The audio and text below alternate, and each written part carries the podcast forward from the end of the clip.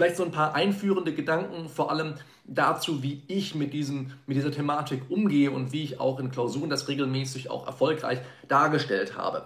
Es ist zunächst einmal, das ist so der erste kleine Tipp, den ich euch geben kann, das Einfachste, wenn ihr mehrere Schadenspositionen habt und das als solches auch in der Klausur erkannt habt, dass ihr dann erstmal eine große Anspruchsgrundlage Schadensersatz statt der Leistung bildet. Das heißt also, was ihr nicht macht, ist, ihr differenziert quasi, bevor ihr überhaupt aufbaut, sondern ihr baut einfach erstmal eine große Anspruchsgrundlage Schadensersatz statt der Leistung auf. Das kann einfach jetzt mal ein 280, 1,3, 281, 1 sein. Also Schadensersatz statt der Leistung wegen Nichtleistung oder Schlechtleistung. Und dann kehrt ihr erstmal sämtliche Schadensposten, die ihr aus dem Sachverhalt herausgenommen habt, kehrt ihr alle addiert unter dieser Anspruchsgrundlage. Und ihr differenziert dann erst zu einem späteren Zeitpunkt. Ja, das ist also das Beste, was ich euch empfehlen kann. Macht der BGH im Übrigen auch so. Also nicht irgendwie versuchen, dieses Problem schon vorher zu entscheiden und zu sagen, ach, das eine ist jetzt, die 300 Euro sind jetzt 280,1 und die 500 Euro sind jetzt 281 äh, in Verbindung mit 280. Macht das nicht. Macht eine große Anspruchsgrundlage Schadensersatz der Leistung und packt dann alle Schadensposten aus dem Sachverhalt, sind dann regelmäßig zwei, drei, vier vielleicht sogar, unter diese eine Anspruchsgrundlage. Ja? Das ist also so meine Vorgehensweise. Und dann würde ich erst, wenn ihr also dort angekommen seid, nachdem ihr den Schaden so im Umfang bejaht habt, ihr habt also dann gesagt, okay, es gibt insgesamt Vermögenseinbußen, die unfreiwillig sind, in der Höhe von, keine Ahnung, 1500 Euro. Wir haben also dreimal Posten, sagen wir jetzt einfach mal A 500 Euro. Wir haben also insgesamt einen Schadensumfang von 1500 Euro. Und dann geht ihr auf die Rechtsfolgenseite und sagt, okay, jetzt prüfe ich mal, was für einen Schadenssatz hier der Geschädigte überhaupt bekommt. Und da guckt ihr dann unter dem Stichwort Art des Schadensersatzes oder Ersatzfähigkeit, wie auch immer ihr das gelernt habt und anwenden möchtet, da macht ihr dann einen eigenen Punkt auf und guckt euch die einzelnen Schadensersatzposten einmal an und überlegt, sind die dem Schadensersatz statt oder dem Schadensersatz neben der Leistung zuzuordnen. So also grundsätzlich erst einmal die Vorgehensweise in der Klausur. Und Daran anknüpfend ist es vielleicht am aller einfachsten, sich zunächst einmal klar zu machen, das werden wir gleich auch zusammen machen, was ist eigentlich Schadensersatz statt der Leistung? Denn wenn man das weiß, wenn man also weiß, welche Schadensposten unter den Schadenssatz statt der Leistung zu subsumieren sind, dann kann man alle anderen Posten automatisch quasi als Schadensersatzposten neben der Leistung abtun. Man muss also streng genommen gar nicht verstehen, was Schadensersatz neben der Leistung ist, solange man weiß, was Schadensersatz statt der Leistung ist. Denn das eine schließt das andere dann jeweils immer mit ein, beziehungsweise Anders formuliert, wenn es das eine nicht ist, muss es das andere sein. Ja? Es gibt eben nur statt und neben der Leistung. Das ist ganz, ganz wichtig vorab zu verstehen. So, und da steigen wir jetzt auch ein ins Thema, denn es gibt grundsätzlich erstmal zwei Abgrenzungsformen, die ihr in der Klausur aufwerfen sollt, könnt, wie auch immer. Wir werden gleich vielleicht nochmal kurz darüber sprechen, inwiefern man das überhaupt zum Problem einer Klausur machen muss. Aber es gibt erstmal zwei Abgrenzungsformeln, die man verstanden haben muss. Und wenn ihr euch schon so ein bisschen mit dem Thema auseinandergesetzt habt und ihr seid vielleicht in der Uni oder in Lehrbüchern und was weiß ich, damit konfrontiert worden, dann werdet ihr gemerkt haben, es gibt zig Ansichten dazu, wie man diesem Problem begegnen kann. Ich würde euch, das passt auch ganz gut zum Format, alles in 10 Minuten oder weniger, einfach dazu raten, Klammert euch an diese beiden Abgrenzungsformeln, packt euch im besten Falle, wenn ihr keinen Fehler machen wollt, einfach eine von den beiden raus, die für euch gut funktioniert und arbeitet konsequent mit der weiter. Und ein Streitentscheid im klassischen Sinne, da die sich jetzt mittlerweile in Ergebnissen so stark angenähert haben, müsst ihr sowieso nicht machen. Ja? Also deswegen einfach nur beide Formeln vielleicht einmal darstellen, wenn es vielleicht als Problem auch im Sachverhalt mal aufgeworfen ist, was eher seltener ist. Ja? Äh, wenn es als Problem aufgeworfen ist. Und ansonsten packt ihr euch einfach eine der beiden und sagt, damit arbeite ich fortan. Ja, damit komme ich dann gut klar. Wie es gibt deutlich mehr. Ihr könnt euch auch zum näheren Verständnis der Materie darüber informieren. Es ist bloß nicht erforderlich, ja, das in dieser Tiefe auch in der Klausur darzustellen. Wichtig ist zunächst einmal zu verstehen, wo diese beiden Lösungsansätze für das Problem ansetzen. Ja, es gibt einmal das wörtliche Verständnis von Schadensersatz statt der Leistung und es gibt das zeitbezogene oder auch zeitliche Verständnis von Schadensersatz statt der Leistung. Ganz wichtig einfach erstmal das auseinanderzuhalten. Das sind die zwei Ansätze, wie man sich dem Problem nähern kann. Und beim wörtlichen Verständnis, wie der Name ja schon sagt, knüpfen wir bei dem Wort Schadensersatz statt der Leistung an. Und dieser Begriff statt, der wird einfach so verstanden wie anstelle. Ne? Und dieses anstelle kennt ihr ja unter anderem vielleicht auch aus 284, der dann sagt, Anstelle des Schadensersatzes statt der Leistung kann ich auch meine frustrierten Aufwendungen ersetzt verlangen. Ja? Also wir übersetzen quasi dieses Wörtchen statt mit anstelle. Und dann wird auch deutlich klarer, wie das wörtliche Verständnis funktioniert. Denn dann ist der Schadensersatz statt der Leistung der Schadensersatz, der an die Stelle der ursprünglich geschuldeten Leistung trifft. Das heißt also, was man zunächst einmal macht, ist, bei diesem wörtlichen Verständnis, sich zu fragen, was ist eigentlich die ursprünglich geschuldete Leistung? Wir machen einfach mal einen ganz simplen Fall. Diese Fälle sind die besten, um, zu, um dieses Problem zu verstehen. Man muss nämlich, damit man den Problemfall verstehen kann, erstmal den einfachsten Fall kennen. So, wir machen uns einen ganz simplen Fall. Der K kauft vom V einen PKW, so, und dieser PKW ist jetzt mangelhaft, so, und jetzt möchte also hier ähm, der K vielleicht entweder die Ersatzkosten, die er jetzt bei jemand anderem äh, machen musste, möchte er ersetzt verlangen, weil der V nicht bereit war, ihn den Pkw trotz Fristsetzung zu reparieren. Oder er möchte sich den, den Minderwert des Pkws erstatten lassen, also als sogenannten kleinen Schadensersatz. Es gibt verschiedenste Möglichkeiten, in welche man diesen Fall jetzt oder verschiedenste Richtungen, in die man diesen Fall lenken kann. Wichtig ist dieser Ausgangspunkt. Wir kaufen einfach mal einen PKW und mit dem PKW ist irgendwas nicht in Ordnung. So. Und dann ermittelt man zunächst einmal, was ist eigentlich die ursprünglich geschuldete Leistung? Was schuldet der V dem K? Und der V schuldet dem K in unserem Beispiel hier die Übergabe und Übereignung eines mangelhaften PKWs. Das ist der Ausgangspunkt. Und wenn man jetzt irgendeinen Schadensersatz hat, den man gerne geltend machen möchte, oder jetzt dem K irgendein Schaden entsteht, stellt man sich immer die Frage, tritt dieser Schaden an die Stelle der ursprünglich geschuldeten Leistung? Und daraus ergibt sich dann auch dieser Begriff Äquivalenzinteresse. Sind nämlich diese beiden Posten, der Schadensersatz und die ursprüngliche geschuldete Leistung, sind die äquivalent zueinander. Tritt das eine an die Stelle des anderen, kann das andere wirklich im wahrsten Sinne des Wortes ersetzen. Ja? Das ist das sogenannte Äquivalenzinteresse. Wir werden auch gleich das nochmal praktisch an ein, zwei kleinen Fällen ausprobieren. Aber das erstmal zu verstehen. Man nimmt erst einmal wörtliches Verständnis an und sagt, okay, statt verstehe ich wie anstelle.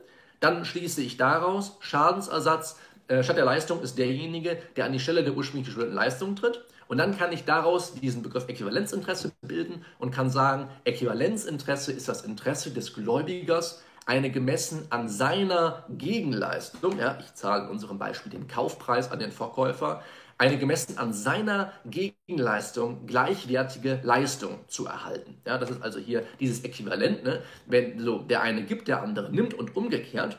So, und diese Leistung, die möchte ich jetzt eigenständig verwenden oder verwerten. Ja, das sind so die typischen Kriterien, wie man mit der Leistung, die man dann bekommt vom, äh, vom Schuldner, typischerweise verfährt. Man möchte sie verwenden oder man möchte sie verwerten. Ne? Bei einem Auto könnte man hergehen und sagen, ich möchte damit fahren. Oder beim Auto möchte man hergehen und sagen, ich möchte das weiter veräußern und vielleicht selbst auch daraus Gewinn schlagen. Ja? Jetzt zu den tatsächlich einfachen Fällen, wie ich sie ursprünglich angesprochen habe. Es gibt so ganz grundsätzlich erstmal drei, die man ohne weiteres, ohne dass man wirklich sich groß Gedanken machen müsste, unter den Schadenssatz statt der Leistung in solchen Fällen subsumieren kann. Wir bleiben ruhig mal bei dem Beispiel mit K kauft von V ein Auto und mit dem Auto ist irgendwas nicht in Ordnung, beziehungsweise das Auto wird vielleicht auch gar nicht geliefert, obwohl man dem V eine Frist gesetzt hat. Da gibt es also als allererstes Mal als tatsächlich einfachen Fall die Rückzahlung der erbrachten Gegenleistung. Wir haben ja gerade gesehen, Äquivalenzinteresse ist das Interesse des Gläubigers, eine Leistung zu erhalten, in unserem Fall einen Pkw, der äquivalent ist zu der von ihm erbrachten Gegenleistung, dem gezahlten Kaufpreis. Sind wir an, wir kaufen diesen Pkw für 15.000 Euro. So, und jetzt kriegen wir den Pkw nicht, haben aber den Kaufpreis schon gezahlt. Das ist der einfachste Fall, den man sich vorstellen kann, der das Äquivalenzinteresse betrifft. Denn der Kaufpreis sollte ja ursprünglich gerade das Äquivalent dazu sein, um das Auto zu bekommen. Das heißt, wenn ich den Kaufpreis gezahlt habe, aber das Auto nicht gekriegt habe und ich möchte jetzt also natürlich meinen Kaufpreis zurück, dann ist das der klassische Fall eines Schadensatzes statt der Leistung. Ja? Weil ich nämlich jetzt einen Schaden habe, gezahlte 15.000 Euro, der eigentlich äquivalent sein sollte zur ursprünglich geschuldeten Leistung, wie gerade gesagt, mangelfreier Pkw, der mir übergeben und übereignet wird, aber ich habe ihn nun mal nicht bekommen. Also habe ich eine Einbuße in Höhe von 15.000 Euro und die ist äquivalent mit dem gerade angesprochenen Schaden in Höhe von 15.000 Euro. Deswegen ist das, was man neben dem Rücktritt aus 346.1, also Rückzahlungsanspruch auf diesen gezahlten Kaufpreis, immer noch berücksichtigen muss, auch der Schadensersatz statt der ganzen Leistung in dem Fall. Das ist also der erste tatsächlich einfache Fall, Der zweite, den ich mir notiert habe, sind die Mehrkosten eines Deckungskaufs. Der Fall bleibt im Endeffekt gleich. Die Konstellation funktioniert auch hier genauso. Allerdings kriege ich jetzt also den Pkw wiederum von dem V als K nicht geliefert. Und jetzt muss ich mich woanders eindecken, weil ich diesen Pkw ganz zwingend brauche. Das ist vielleicht bei einem Pkw weniger üblich als zum Beispiel bei irgendwelchen Maschinen, die man vom Hersteller bezieht, vielleicht als jemand, der in diesem Bereich tätig ist. Ähm, nehmen wir mal einfach mal an, der wäre jetzt auf dieses Auto angewiesen und obwohl er eben diese Frist setzt und das Auto dann trotzdem nicht geliefert wird, muss er sich also irgendwo anders eindecken. Ne? Deswegen Deckungskauf, ja, mehr Kosten als Deckungskauf und mehr Kosten deshalb, weil ihn das Ganze jetzt mehr kostet. Nehmen wir mal an, er will diesen selben PKW, ist darauf angewiesen jetzt zu bekommen, muss aber nicht wie beim äh, V ursprünglich geplant 15.000 Euro zahlen, sondern auf einmal muss er 20.000 Euro zahlen. Hat er also mehr Kosten, die ihm entstanden sind 5000 Euro. So, die will er jetzt wiederum natürlich vom V, der ihm verschuldet nicht geliefert hat, trotz Fristsetzung, ersetzt verlangen. So, das sind Mehrkosten, die entstanden sind. Warum ist das vom Äquivalenzinteresse umfasst? Das liegt schlicht daran, dass ich ja wiederum mir auf die ursprünglich geschuldete Leistung angucke und sage, okay, wenn der Schadenssatz der Leistung der ist, der an die Stelle der ursprünglich geschuldeten Leistung tritt, dann gucke ich, was ist die ursprünglich geschuldete Leistung? Der mangelfreie Pkw, der immer übergeben wird. So, jetzt habe ich ja nichts anderes gemacht. Ich habe mir wiederum einen mangelfreien Pkw übergeben und übereignen lassen, nur jetzt vom, sagen wir mal, X. So, und dadurch sind mir Mehrkosten entstanden. Aber diese Mehrkosten, 5000 Euro, habe ich investiert, um genau diese ursprünglich geschuldete Leistung, die der V mir geschuldet hat, zu bekommen. Und in dem Sinne ist das Äquivalenzinteresse betroffen. Das ist also wiederum mein Interesse, ja, eine gemessen an meiner Gegenleistung, ursprünglich 15.000 Euro, jetzt auf einmal 20.000 Euro, gleichwertige Leistung zu erhalten, damit ich sie verwenden oder verwerten kann. Ne? Sprich, vielleicht habe ich auch schon einen Käufer gehabt für den Pkw, den ich vom V erwerben wollte, der mir bereit war, wiederum 25.000 Euro oder sowas zu zahlen. Ne? Und ähm, deswegen ist das Äquivalenzinteresse betroffen. Und der dritte Fall sind die Kosten einer Ersatzvornahme. Das ist auch so ein ganz ähm, einfacher Fall, den man sich typischerweise vorstellen kann. Und da können wir zu dem Fall zurückkehren mit dem Pkw zwischen K und V. Nur jetzt ist der Pkw ausnahmsweise mal geliefert worden, aber er ist eben mangelhaft. So, und jetzt äh, störe ich mich natürlich sehr an diesem Mangel als K und gehe jetzt zum V hin und sage, bitte repariere mir den. Und der V sagt, keinen Bock. So, nehmen wir mal also, er, ver er verweigert die Nacherfüllung ernsthaft und endgültig 281.2, erste Alternative. So, und jetzt muss ich natürlich wiederum zu meinem X gehen und sagen, hey, der V ist nicht bereit, mir den Pkw zu reparieren, könntest du das vielleicht machen? Und dann sagt der X, ja klar, kann ich machen, kostet aber keine Ahnung, 2000 Euro. So, und dann sage ich, okay, ich zahle dir 2000 Euro, gebe den 2000 Euro, der bringt mir den PKW in Schuss und dann gehe ich damit zu den 2000 Euro mit der Rechnung vom X wiederum zum V und sage, hör mal, das musst du mir jetzt erstatten, das geht so nicht weiter.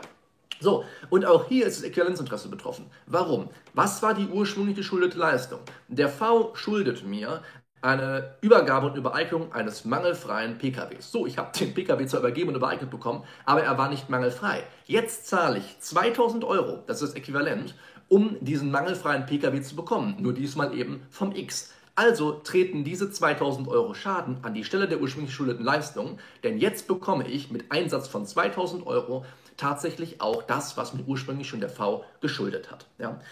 Das ist der wörtliche Ansatz, das wörtliche Verständnis ich sehe gerade, wir schießen hier schon mit meiner Erklärung voll über die 10 Minuten. Ich hoffe, es ist aber hilfreich, wenn ich auch die Beispiele bilde. Also das sind die drei einfachsten Fälle, die man sich zum Äquivalenzinteresse vorstellen kann. Und was ich eben gesagt habe eingangs bei der Einführung, ähm, warum es dann nicht so wichtig ist, Schadensersatz neben der Leistung zu verstehen, liegt daran, dass alles andere, was man nicht unter Äquivalenzinteresse subsumieren kann, gleichzeitig das sogenannte Integritätsinteresse betrifft. Wie gesagt, es ist nicht wichtig, vor allem in so einem Format wie heute nicht, zu verstehen, was Integritätsinteresse eigentlich bedeutet. Man muss einfach nur wissen, alles andere ist automatisch Integritätsinteresse. Alles, was nicht das Äquivalenzinteresse betrifft, ist Integritätsinteresse. So viel zu dem wörtlichen Verständnis. Wir kommen zum zeitlichen Verständnis. Und wenn ihr Fragen dazu habt, zum wörtlichen Verständnis oder zu dem, was ich jetzt gleich sagen werde, stellt die gerne gleich einfach im Chat. Kein Problem, da haben wir immer Zeit, die noch zu beantworten. Zeitliches Verständnis. Es gibt zwei Testfragen, zwei Kontrollfragen, die man in diesem Sinne verwendet.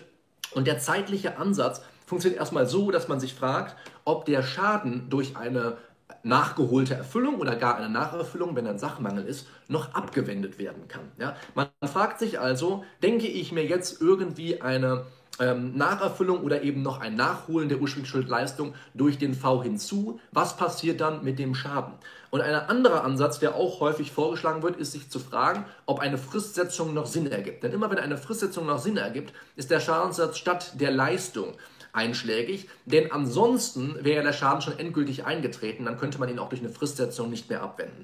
Was also die Testfrage ist oder was mich zu der Testfrage führt, die man hier normalerweise dann anstellen würde. Man würde sich fragen, würde der Schaden entfallen, wenn die Leistung jetzt noch erbracht würde? Ja? Also, man überlegt sich, in dem Fall von eben zum Beispiel, wir haben also jetzt hier wiederum vom V diesen PKW bezogen und jetzt haben wir also ähm, festgestellt, dass dieser PKW einen Mangel hat und möchten jetzt herausfinden, ähm, ob wir diesen Schaden, den wir jetzt ursprünglich dann äh, beim X, äh, der uns beim X entstanden ist, weil der uns den PKW für 2000 Euro repariert hat, ob wir den als Schadenssatz statt oder neben der Leistung gegenüber dem V geltend machen können. Wir fragen uns also, würde der Schaden entfallen, wenn die Leistung jetzt noch erbracht wird? So.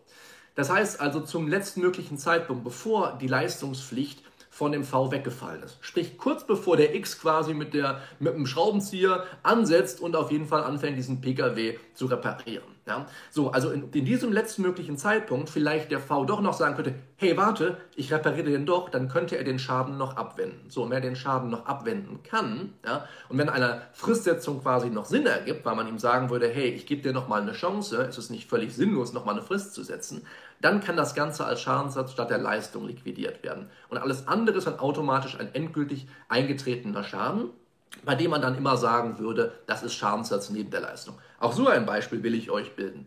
Nehmen wir jetzt mal an, wir gehen also her und sagen, ähm, wir beziehen dieses Auto wiederum vom V und dann ist das Auto aber mangelhaft und wir können es drei Tage nicht benutzen. So, und jetzt gehen wir also her und sagen, auch eigentlich wären wir sehr, sehr gerne mit diesem Auto als K gefahren. Jetzt haben wir es halt nur nicht. Jetzt müssen wir drei Tage zu Fuß gehen. Man nennt das Ganze einen Nutzungsausfallschaden. Wenn man zum Beispiel Maschinen oder so bezieht von seinem Verkäufer oder Hersteller, dann nennt man das auch oft einen Betriebsausfallschaden, weil eben der Betrieb des jeweiligen Unternehmens nicht aufrechterhalten kann, weil die aufrechterhalten werden kann, weil die Maschine fehlt. fehlt. In unserem Beispiel haben wir also das Auto. Wir können drei Tage, weil die Reparatur so lange in Anspruch nimmt, nicht mit dem Auto fahren und stellen uns wiederum diese Frage: Würde der Schaden entfallen, wenn die Leistung jetzt noch erbracht wird? So. Jetzt erbringt also der V in unserem Beispiel tatsächlich die Leistung und sagt, ich bin bereit, das Auto zu reparieren. Problem ist, der Schaden entfällt nicht. Warum nicht? Weil ich ja trotzdem dann drei Tage nicht mit dem Auto fahren kann und mir deswegen der Nutzung, die Nutzung daran entgeht. Ja, ich verliere Nutzungsmöglichkeiten und ähm, mein Nutzungswille ist da in solchen Fällen ich möchte das Auto eigentlich benutzen, kann es aber nicht benutzen, weil es aktuell in der Reparatur ist. Das heißt, der Schaden tritt durch den, durch den Sachmangel, durch die Sachmangelbehaftung der Sache endgültig ein und kann auch nicht mehr mit einer Fristsetzung abgewendet werden. Es würde überhaupt keinen Sinn ergeben, jetzt zu ihm zu sagen, ey, ich setze dir eine Frist zur Nacherfüllung, weil er sagt, ey, ich, ich, bin bereit zur Nacherfüllung. Ne? Problem ist, ich muss halt nacherfüllen. Das dauert drei Tage und derzeit kannst du nicht mit dem Auto fahren. Also ergäbe eine Fristsetzung in dem Fall gar keinen Sinn und der geltend gemachte Schaden würde nicht entfallen, wenn man sich eine Nacherfüllung hier in diesem Fall hinzudenkt. Ja. Das ist also das beste Beispiel, was man dazu geben kann. Ich glaube, daran wird relativ gut verständlich, ähm, warum der zeitbezogene Ansatz mit der Fristsetzung arbeitet und ähm, warum er eben ähm, in diesen Fällen zu ganz ähnlichen Ergebnissen kommt wie das wörtliche Verständnis.